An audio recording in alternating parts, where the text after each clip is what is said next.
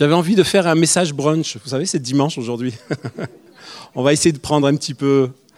C'est bien les brunchs. Il y a du sucré, du salé. Il y a des trucs euh, un peu lourds, il y a des trucs légers. Mais euh, voilà, en tout cas, que ça soit vraiment un, message ou en tout cas euh, un cœur qui est partagé, qui soit profond et, et, léger tout en même temps, sans vous charger, mais en même temps vous nourrissant et en nous nourrissant et Seigneur, je te prie pour ce temps, je te prie que vraiment euh, tout obstacle, tout fardeau, tout ce qui veut nous voiler euh, la vue et, les oreilles par rapport à ce que nous devons entendre de toi tombe maintenant au nom de Jésus. Que la liberté soit au milieu de nous pour parler librement d'un sujet qui tu as tellement à cœur, Seigneur, et qui est vraiment et qui est ton amour. Amen. Amen. Voilà. J'avais envie de parler avec vous d'amour. Donc j'ai pas de plan. Vous avez bien compris. Parce que l'amour, c'est fou. l'amour, c'est voilà, c'est pas raisonnable. L'amour, euh, ça se construit pas en plusieurs points. Peut-être que si, mais pas pour moi en tout cas. Et ce que j'ai envie de vous partager avant tout, c'est mon cœur. Vous savez qu'on est, depuis euh, le début de l'année, dans un temps où on a vraiment euh, cherché la pensée du Seigneur par rapport à, ces, mois qui viennent et la saison dans laquelle nous entrons au niveau de ce centre apostolique. Et vraiment, un des thèmes principaux, c'était Réveille l'amour. Réveille l'amour. J'ai tellement envie que le Seigneur nous parle d'amour.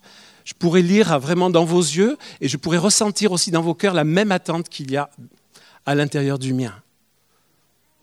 Et ce n'est pas un modèle parfait que je demande, ce n'est pas une église parfaite, ce n'est pas des fins de mois faciles, niveau financier, ce n'est pas une église merveilleuse, ce n'est pas que tout soit beau, que tout...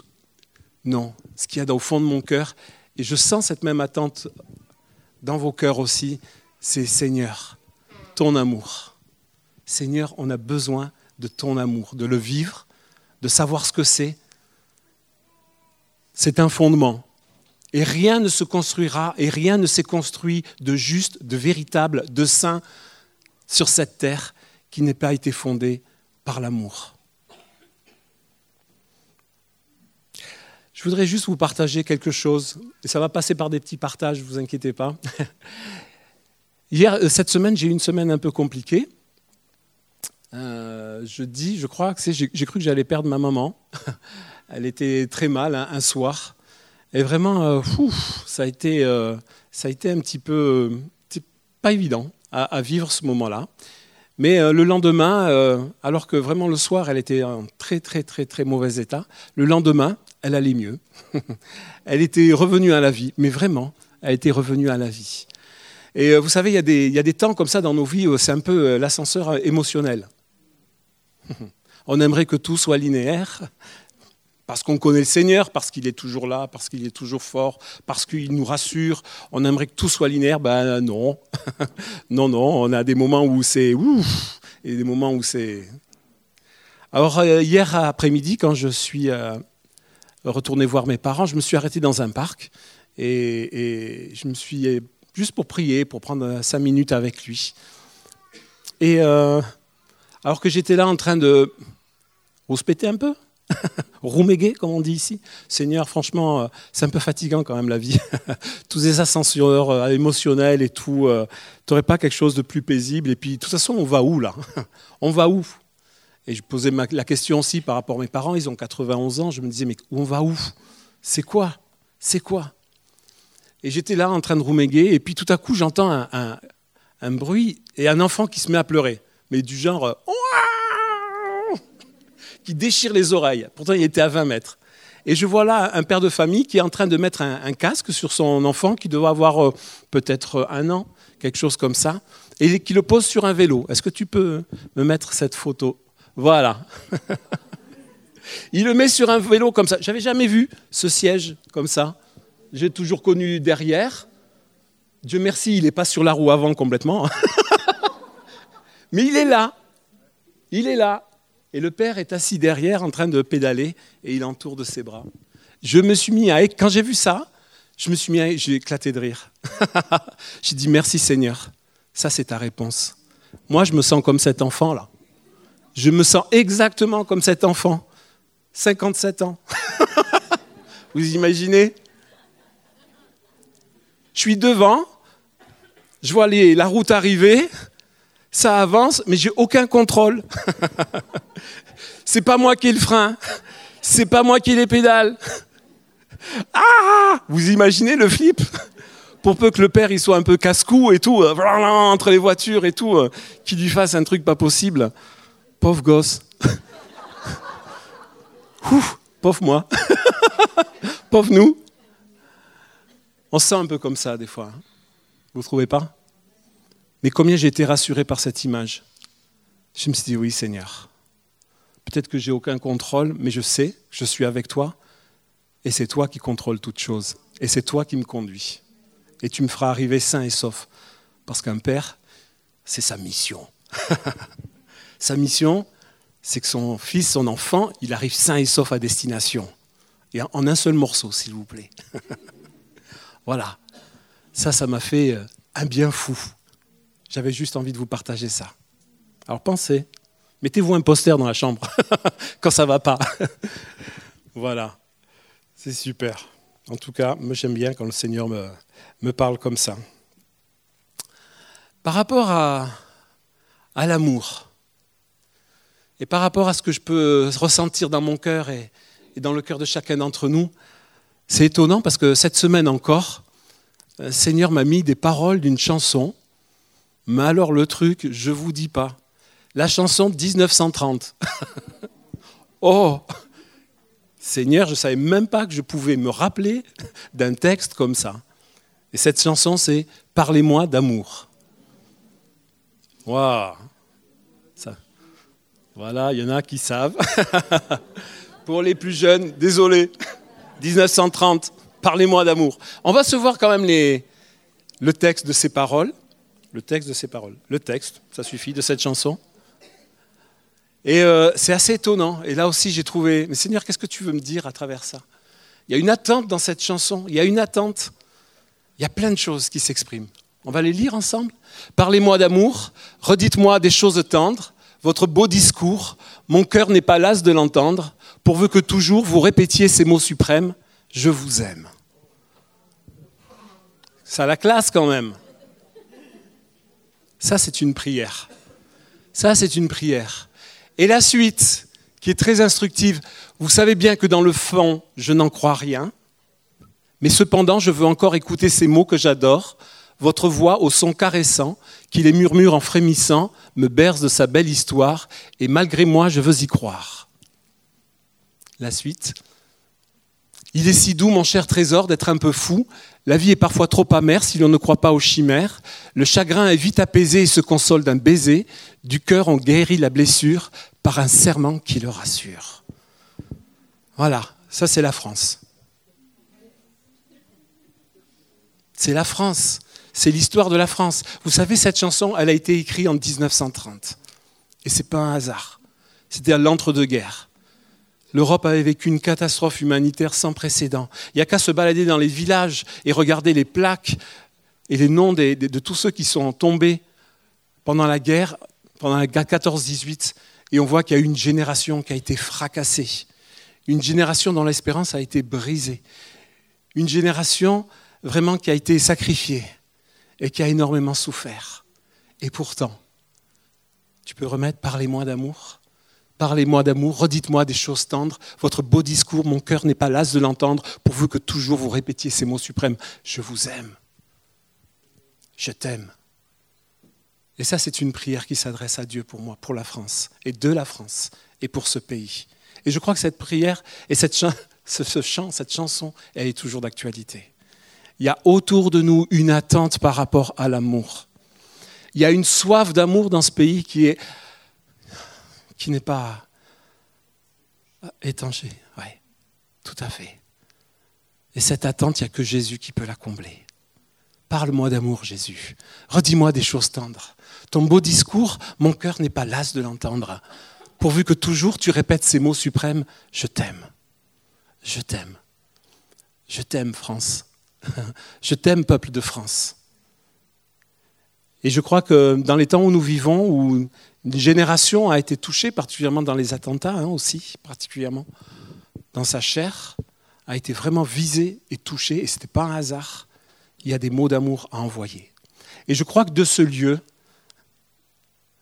d'autres lieux aussi, hein, on n'en a pas l'exclusivité, mais de ce lieu vont partir des évangélistes, en fait c'est ça, qui vont répandre ce message d'amour. Jésus seul t'aime. Dieu t'aime. Et Dieu est amour. Ce n'est pas autre chose que ce pays attend. Ce n'est pas autre chose que nous attendons. Et rien ne se construira sans ce fondement qui est l'amour. La parole le dit. Alors merci à ceux qui ont écrit ce, magnifique chant.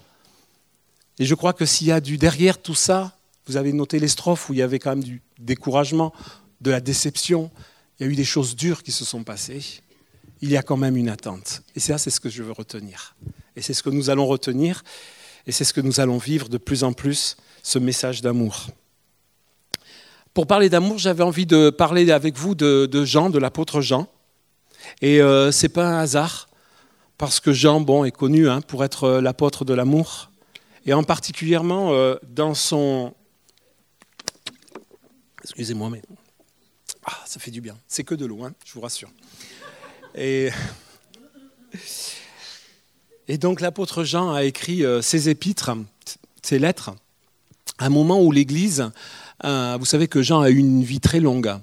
Euh, il est décédé, euh, je crois, paraît-il, centenaire ou pas loin, et que, en tout cas, il a survécu à Pierre, à Paul, à tous les, grands apôtres, et que ses épîtres ont été écrites particulièrement, en tout cas, on pense vers la fin de sa vie, à un moment où l'Église était, était vraiment attaquée. Et elle n'était pas attaquée, persécutée par le pouvoir, entre autres par le pouvoir politique, mais elle était persécutée de l'intérieur par des gens qui se levaient et qui commençaient à introduire de fausses doctrines, et en particulier qui ont amené la gnose, la gnose, la gnose, oui, les gnostiques. Et euh, ce courant de, pensée amenait finalement euh, euh, les gens à nier la divinité de Christ, à diminuer aussi, en tout cas à rabaisser au plus la comment dire, la, notion de péché et la notion de repentance entre autres. Hein, on pourrait développer, mais ce n'est pas le but. Hein. Et donc Jean, l'apôtre Jean a dû faire face à ça. Et toutes ces épîtres ont été écrites, en tout cas, pour euh, euh, dire et proclamer et montrer à ceux qui, les lisaient quelle était la différence entre euh, vraiment le message de Christ et, le propos de Dieu et, et ce que ces gens faisaient, ou en tout cas enseignaient et confessaient. Et c'est pas étonnant que le, point central de toutes ces épîtres, c'est l'amour. Et moi, je vous vraiment, je vous conseille, je vous encourage à lire et à relire les épîtres de Jean. C'est génial. Vous êtes comme une balle de ping-pong. Moi, quand je lis les épîtres de Jean ou Jean, vous êtes comme dans une machine à laver dans un tambour. Parce que les idées partent de. Il n'y a pas de plan, il n'y a que des associations d'idées. Et s'il y a un plan, il a une façon très orientale d'aller l'atteindre. Mais on est comme dans. Vraiment, moi, je suis comme dans un tambour de machine à laver. On rebondit d'une pensée à l'autre. Mais c'est merveilleux. Parce que euh, l'amour dont il parle, et ce, qu'il prêche, et ce qu'il a compris, ce qu'il a vu, il était l'un des derniers témoins de, ce, de Christ, de la vie de, de Christ sur terre. C'était l'un des derniers témoins. Il en témoigne avec un tel amour, une telle passion, une telle force que c'en est vraiment. Waouh Quand on veut vraiment s'y pencher et quand on laisse le Saint-Esprit nous parler, c'est formidable. Alors je prends un Jean 4.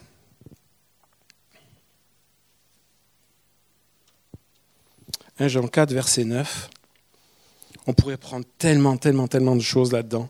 C'est tellement riche. Mais je voudrais attirer votre attention là-dessus parce que on parle d'amour. Mais quel amour? L'amour romantique, l'amour euh, agapé, l'amour euh, plein. Vous savez? L'amour. Euh, il y a tellement de traductions. Mais quel amour, quel amour Et Jean semble revenir vraiment à ce que c'est l'amour, et il amène une définition de l'amour qui est assez étonnante.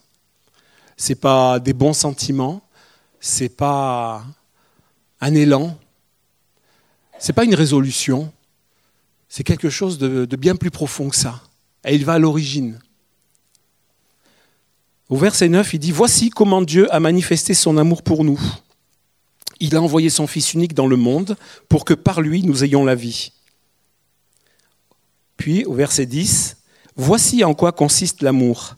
Ce n'est pas nous qui avons aimé Dieu, mais c'est lui qui nous a aimés. Aussi a-t-il envoyé son Fils pour expier nos péchés. Voici en quoi consiste l'amour. Ce n'est pas nous qui avons aimé Dieu, mais c'est lui qui nous a aimés. Et certaines traductions rajoutent le premier. Et Jean nous ramène, euh, encore une fois, comme je vous disais, non pas un sentiment, non pas un état d'émotion, non pas, mais à quelque chose de bien plus profond. L'amour, c'est quoi? C'est que Dieu nous a aimés le premier. C'est pas nous qui l'avons aimé d'abord, c'est lui qui nous a aimés le premier. Ça veut dire qu'il nous ramène vraiment au principe fondateur, au principe même de ce qu'est Dieu, et au principe créateur de tout ce qu'il a pu faire, c'est l'amour. C'est l'amour. Et cet amour consiste en quoi? C'est qu'il nous a aimés le premier. Eh bien, quelle affaire Pouf, ça change la vie, ça? Est-ce que ça change la vie? Kézakou. Je crois que, à part une révélation du Saint-Esprit qui peut nous faire comprendre quel a été ce principe euh, d'amour, quelle est, euh, la personnalité de Dieu, euh, amour, et qu'il a, il a choisi de nous aimer le premier, s'il n'y a pas de révélation, c'est un petit peu difficile. Et c'est un peu difficile à ce que ça change notre vie? Et je prie vraiment de tout mon cœur pour qu'au milieu de nous, nous puissions nous encourager à recevoir cette révélation de cet amour parfait, divin, de cette révélation que nous n'avons pas aimé le premier, et donc nous n'avons rien à lui rendre, à la limite. Si ça devient un commandement, ou en tout cas un ordre ou une obligation d'aimer, on est à côté de la plaque, ça devient une religion. Mais si on sait qu'il nous a aimés le premier et que tout a été créé par son amour et parce qu'il est amour, waouh Ça peut changer énormément de choses. Cette semaine, encore une fois, je suis désolé, j'ai des semaines un peu. j'étais, sur la route en train d'aller visiter une épicerie. Et puis j'étais là, voilà. une épicerie d'une autre épicerie. C'est bien, c'est super, mais bon. Seigneur, qu'est-ce que tu me dis ce matin? Il me dit une chose, il me dit, je ne t'échangerai pour rien au monde. Tu rigoles Tu m'échangerais pour rien au monde Waouh Et de suite, vous savez, tac, tac. On a de la répartie des fois avec le Seigneur. Et Jésus, alors? Tu l'as pas échangé? Tu l'as pas échangé pour moi? Et du coup, ça m'a amené dans une réflexion, là aussi profonde, sur l'amour. Et je me suis rappelé ce verset de Jean 10, 18 qui dit, où Jésus dit, mais personne ne prend ma vie. Personne ne prend ma vie. Ni les hommes, ni les puissances d'en haut, ni les puissances d'en bas, ni même le Père. Personne ne me prend ma vie. Je la donne. Je la donne et je la reprends. oh, tel est l'ordre que m'a donné le Père. Je la donne et je la reprends. Waouh Exact. Tu n'as pas échangé Jésus contre nous. Et je comprends maintenant que tu me dises, tu ne m'échangeras pour rien au monde.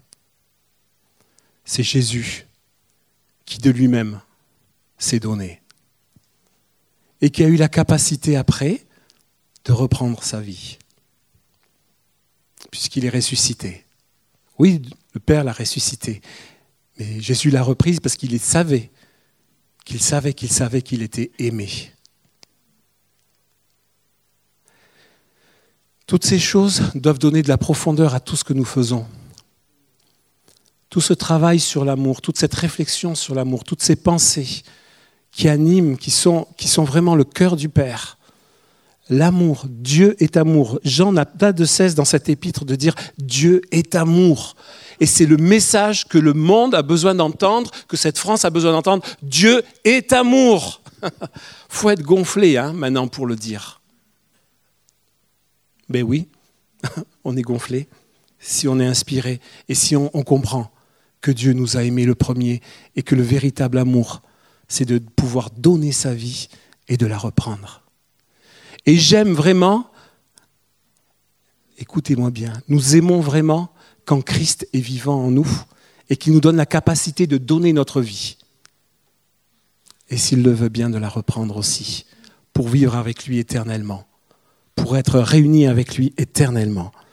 Comme il est dit dans Jean 17, c'est un passage qui me, qui me fait drôle chaque fois, mais qui est, qui est... Père, mon désir est que ceux que tu m'as donnés soient avec moi là où je serai, et qu'ils contemplent ma gloire, celle que tu m'as donnée, parce que tu m'as aimé avant la création du monde. Père, mon désir est que ceux que tu m'as donnés soient avec moi là où je serai, et qu'ils contemplent ma gloire, celle que tu m'as donnée, parce que tu m'as aimé avant la création du monde. Ah. Jésus en nous, l'espérance de la gloire. Et l'amour doit nous donner une assurance. Elle doit nous donner une assurance dans ce monde ici-bas, dans tout ce que nous faisons, mais aussi pour, euh, pour demain, pour quand on comparaîtra devant lui. Oui, il y a un moment où nos œuvres seront examinées devant lui. Oui, il y a un moment où notre amour va subir le test. comment vous avez construit, comment nous avons construit les choses. Il y a de l'amour au milieu de nous. Moi, je le vois sans arrêt, la preuve, à travers ce pôle pastoral, à travers l'épicerie. Mais c'est formidable de voir euh, les gens travailler tout au long de la, semaine, faire des choses qui sont difficiles, assumer euh, voilà, des, des, choses pénibles, recevoir des personnes qui sont en demande et qui ne sont pas reconnaissantes, et puis s'engueuler les uns les autres aussi parce qu'on n'est pas d'accord sur comment faire les choses, mais continuer à s'aimer parce qu'on se respecte, parce qu'on sait qu'on a besoin. Il y a de l'amour au milieu de nous, il y a déjà de l'amour au milieu de nous. Et je remercie le Seigneur pour tout ce qui se construit au milieu de nous. Il y a de l'amour pour ceux qui travaillent au niveau des écoles. Il y a de l'amour pour, euh, pour toutes sortes de choses. Ceux qui travaillent au niveau de l'enseignement artistique. Il y a de l'amour. Il y a de l'amour déjà. mais il y en a besoin encore davantage. Parce que je crois, et je ne sais pas si je vais être, euh, comment dire, prophète sur ce coup-là, mais quand même un petit peu, je pense que de cet endroit, des hommes, des femmes doivent partir pour aller annoncer l'évangile et proclamer que Dieu est amour.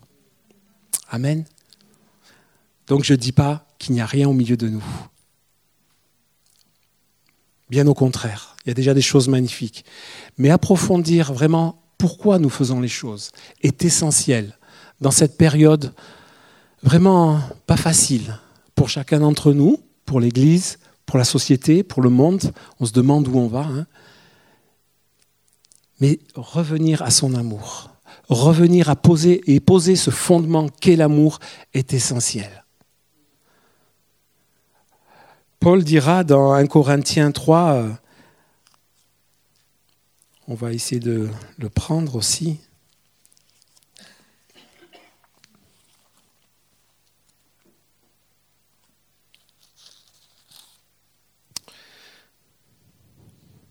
Pour ce qui est du fondement, nul ne peut imposer un autre que celui, c'est au verset 11.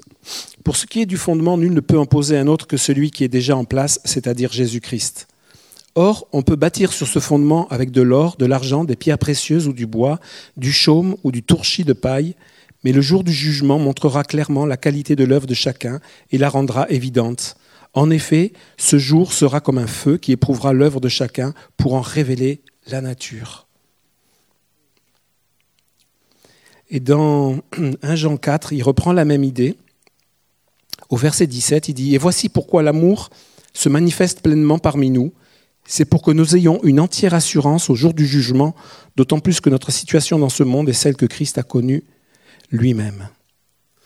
Moi, j'aimerais vraiment qu'au milieu de nous, quand viendra le jour, l'œuvre subsiste. L'œuvre soit de celle qui, qui embellit, qui enrichit, qui glorifie Christ. Et cette œuvre et ces œuvres ne pourront se vivre et s'établir que sur un seul fondement, l'amour. Connaître l'amour du Père. En quoi consiste son amour? On a des progrès à faire. C'est juste ce que j'avais envie de vous dire. Mais le Saint-Esprit est là pour nous y aider. Si nous poursuivons ce but, nous l'atteindrons. Parce que c'est son propos. Parce qu'il ne nous laissera pas en disant, mais allez-y, essayez de vous aimer les uns les autres. Car la clé est là aussi dans cet, dans cet épître. À ceci tous connaîtront que Dieu demeure au milieu de vous si nous nous aimons les uns les autres. Vaste programme. Mais c'est ça que nous visons. C'est ça que nous voulons encore expérimenter. C'est ça qui doit se développer au milieu de nous. Béni soit Dieu pour toutes les idées de groupe de vie.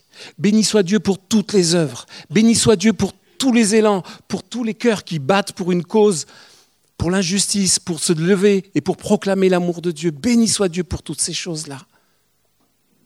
Mais que Dieu soit béni pour le fondement qui est posé au milieu de nous, c'est-à-dire Christ, Fils du Dieu vivant, qui s'est donné par amour, qui a donné sa vie et qui l'a reprise aussi puisqu'il est ressuscité et qu'il règne auprès du Père, et que là où il est, il nous a préparé une place pour qu'on soit avec lui. Amen. C'est glorieux. c'est glorieux, c'est glorieux. On pourrait parler d'amour euh, bien longtemps. Il y a tellement de choses à dire. Mais ce que je sais, c'est que en parlant de l'amour de Dieu, en essayant de voir vraiment ce qu'il est, en essayant de le vivre, en essayant, en le poursuivant, c'est comme ça que nos cœurs seront apaisés. C'est comme ça que nos cœurs auront la paix. Il n'y a pas d'autre voie, il n'y a pas d'autre chemin. Ce n'est pas en poursuivant les œuvres bonnes. Et vous savez que je suis peut-être mal placé pour vous dire ça.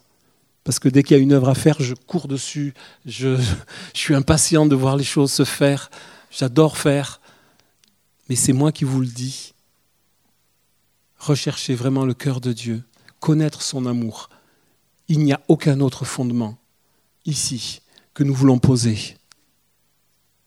Et j'espère que quand vous venez ici, c'est l'amour de Christ et du Père manifesté en Christ que vous poursuivez. Je vous en supplie, poursuivez l'amour. Poursuivons ensemble l'amour. Il n'y a pas d'autre chemin. Vous pourrez aimer ce qu'un ministère apporte, ce qu'un ministère fait, et il n'y a pas de souci avec ça.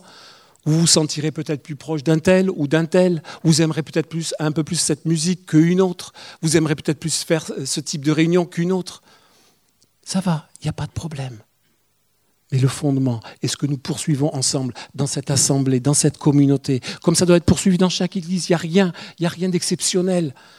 C'est de poursuivre son amour et de savoir combien il nous aime et combien il nous a aimés le premier. Ça bannit la crainte, les amis. Ça bannit la crainte. Ça bannit tout, euh, euh, ce qui vient peut-être demander ou qui cherche à être comblé. Oui, il y a des choses qui cherchent à être comblées, mais en poursuivant l'amour du Père, en connaissant comment il nous a aimés le premier, alors nos cœurs seront apaisés et ils seront comblés. Et si nos cœurs sont apaisés et comblés, nous serons justifiés. Et quand le jour viendra, nous vivrons à jamais avec lui. C'est là l'espérance. C'est là l'espérance. Nous sommes dans une société consumériste où le bonheur immédiat est souvent bien plus important que ce qui va se passer dans, dans un an, deux ans ou dix ans. Et nous, nous sommes à l'envers de tout ça. Nous travaillons non pas pour euh, ce qui va se passer maintenant, de suite, ou ce qu'on peut pouvoir acquérir. Nous travaillons pour l'éternité. Il y a une promesse qui est là. Les amis, on doit travailler avec cette promesse. Nous voulons que nos œuvres subsistent parce qu'elles ont été fondées sur le bon fondement qui est Christ. Et ce fondement, c'est l'amour. Dieu est amour. Dieu est amour. Et nous reconnaissons que Dieu est amour quand nous nous aimons les uns les autres. C'est le propos de Jean c'est le propos de Jean, qu'il devienne notre propos. Qu'il devienne notre propos. Amen. Voilà. Je vous embêterai pas plus. Mais c'est un cri, vous avez bien compris. Il n'y a aucune leçon dans ce que je dis là. Il n'y a aucun il faut que tu fasses, il faut que tu dois. L'amour parfait bannit la crainte. L'amour parfait bannit la religion. Oh Dieu sait si je hais cette religion. je la hais, franchement je la hais. Elle nous empoisonne la vie. Tu dois, il faut. Je ne peux aimer parfaitement que si je suis au contact de l'amour du Père. Si cet amour m'a été révélé, c'est pas en faisant, c'est en étant auprès de lui, c'est en lui demandant, c'est en le poursuivant. Et que cet amour viendra parfaitement et pleinement dans nos cœurs.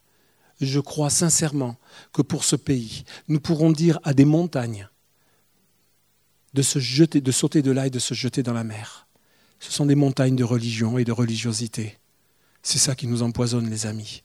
Vous savez, quand Jésus a parlé de cette montagne, il me semble avoir entendu, je demande à ce que certains spécialistes le vérifient, mais c'était une montagne qu'avait édifiée Hérode pour s'édifier une grande forteresse et un palais. Il avait fait accumuler des tonnes et des tonnes de terre pour s'édifier un palais et être en sécurité.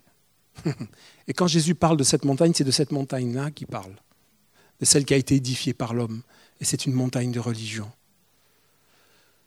Quand l'amour sera pleinement manifesté au milieu de nous, quand il sera pleinement révélé, et il est déjà, et c'est déjà en route, je veux vous encourager, mais c'est juste un début, il y a encore plus. On pourra dire à ces montagnes de religion, dégagez de là, dégagez de là. Et ces montagnes, elles nous empoisonnent, hein, franchement. Hein. mais elles vont sauter. Jésus les a vaincus. La montagne de religion, et on sait que la religion est un fléau au XXIe siècle. Nul ne l'aurait pensé quand le siècle des Lumières a paru, quand le XXe siècle a été un siècle d'invention et de découvertes incroyables pour l'homme, où l'homme s'est cru fort. Personne n'aurait imaginé que le XXIe siècle serait religieux ou il ne serait pas. C'est ce qu'André Malraux a dit. Et c'est ce que nous vivons. Nous vivons un siècle de religion. Et c'est comme ça que c'est parti. Et c'est ça ce que nous vivons. C'est pourquoi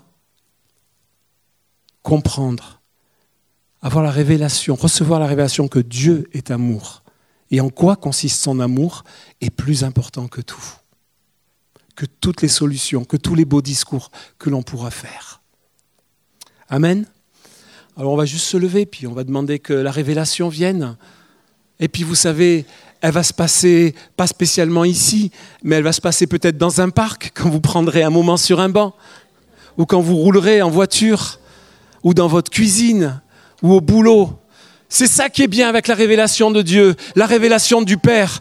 Il aime comme un fou, il aime, son amour est extravagant, et il peut se révéler quand il veut, même quand tu t'y attends pas. Et quand tu n'es pas préparé, Seigneur, que ta révélation vienne, que l'amour du Père, que l'amour qui est, qui est vraiment le principe fondateur de tout ce que tu es, de tout ce que tu crées, vienne au milieu de nous, vienne s'incarner à travers l'amour les uns pour les autres, à travers la connaissance que nous pouvons avoir, le degré de, connaissance que nous pouvons avoir de cet amour. Nous voulons creuser, nous voulons creuser, nous voulons être des creuseurs et des chercheurs de cet amour. Parce que rien n'est plus important et rien ne nous fera et ne nous sauvera plus que ça. Mettons en œuvre le salut qu'il nous qu'il, nous a donné, pour lequel il a payé un si grand prix en cherchant son amour. Déjà, nous sommes sauvés, mais mettons-le en œuvre en cherchant, en cherchant son amour, comme des fous, comme des dératés, comme des passionnés. À celui qui a beaucoup aimé, on pardonnera beaucoup. Celui qui aime peu, on pardonne peu. Seigneur, parle-moi d'amour, Seigneur. Redis-moi des choses tendres. Parle-moi d'amour, Seigneur. Redis-moi des choses tendres. Que j'entende tout à nouveau, je t'aime. Que j'entende tout à nouveau, je t'aime. Je ne t'échangerai pour rien au monde. Tu es si précieux. Tu es si précieux pour moi. Tu es si précieux, tu es si précieuse.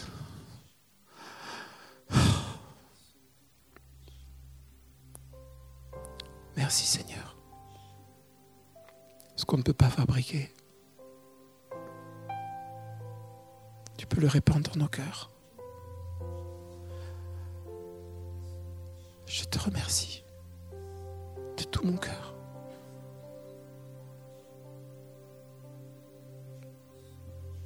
Pour l'amour parfait que tu reviens parler à mon oreille et à mon cœur.